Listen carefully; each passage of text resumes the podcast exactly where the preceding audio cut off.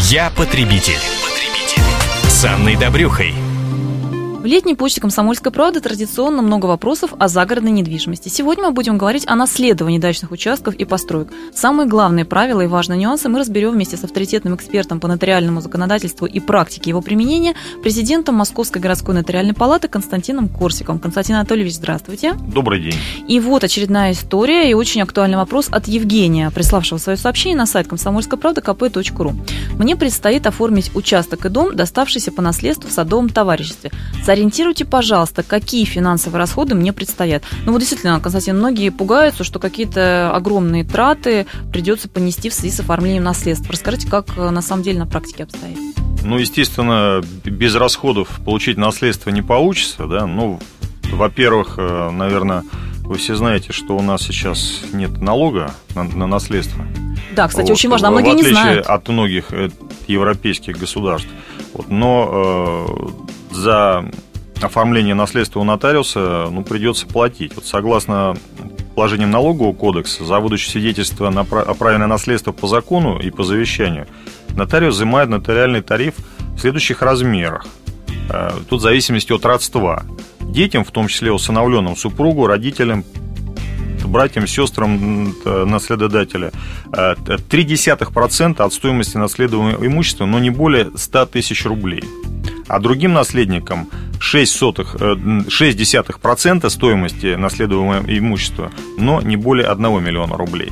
То есть мы уточняем, что это именно законодатель, именно да, налоговый это кодекс установил такие тарифы. налоговым кодексом, вот, но вместе с тем еще налоговым кодексом установлены льготы. Вот, и большинство наших наследников – они получают наследство бесплатно, вот потому что совместно проживающие с наследодателем наследники у нас освобождаются от уплаты нотариального тарифа. Это тоже установил налоговый кодекс. А также хочу отметить, что нотариус вправе в соответствии с статьей 23 основ законодательства о нотариате взимать плату за оказание услуг правового и технического характера, что на практике, конечно, имеет место быть, потому что ну, работа нотариуса должна оплачиваться.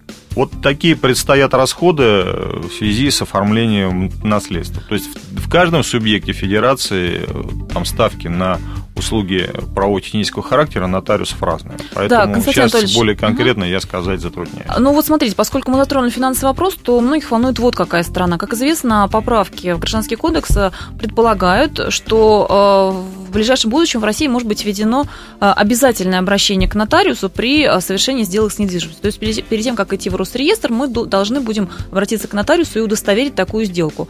А высказываются такие точки зрения, что это лишнее дополнительное какое-то обременение для граждан. Э, вот как бы вы это прокомментировали, какие-то тут плюсы, преимущества или вот ну, лишние расходы? Я не считаю, что это лишнее обременение, поскольку граждане и так платят в любом случае. Но сейчас они платят неопределенную государством стоимость.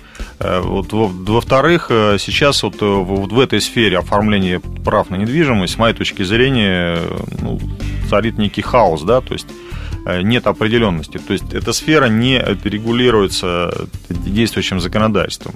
Полагаю, что введение обязательного нотариального удостоверения сделок, оно не будет слишком обременительным, поскольку за составление простой письменной формы это будет э, плата по закону нотариусу, и нотариус должен будет выполнить полный комплекс услуг. Ну что же, вот такие важные правила, нюансы стоит иметь в виду. А с нами был президент Московской городской нотариальной палаты Константин Корсик.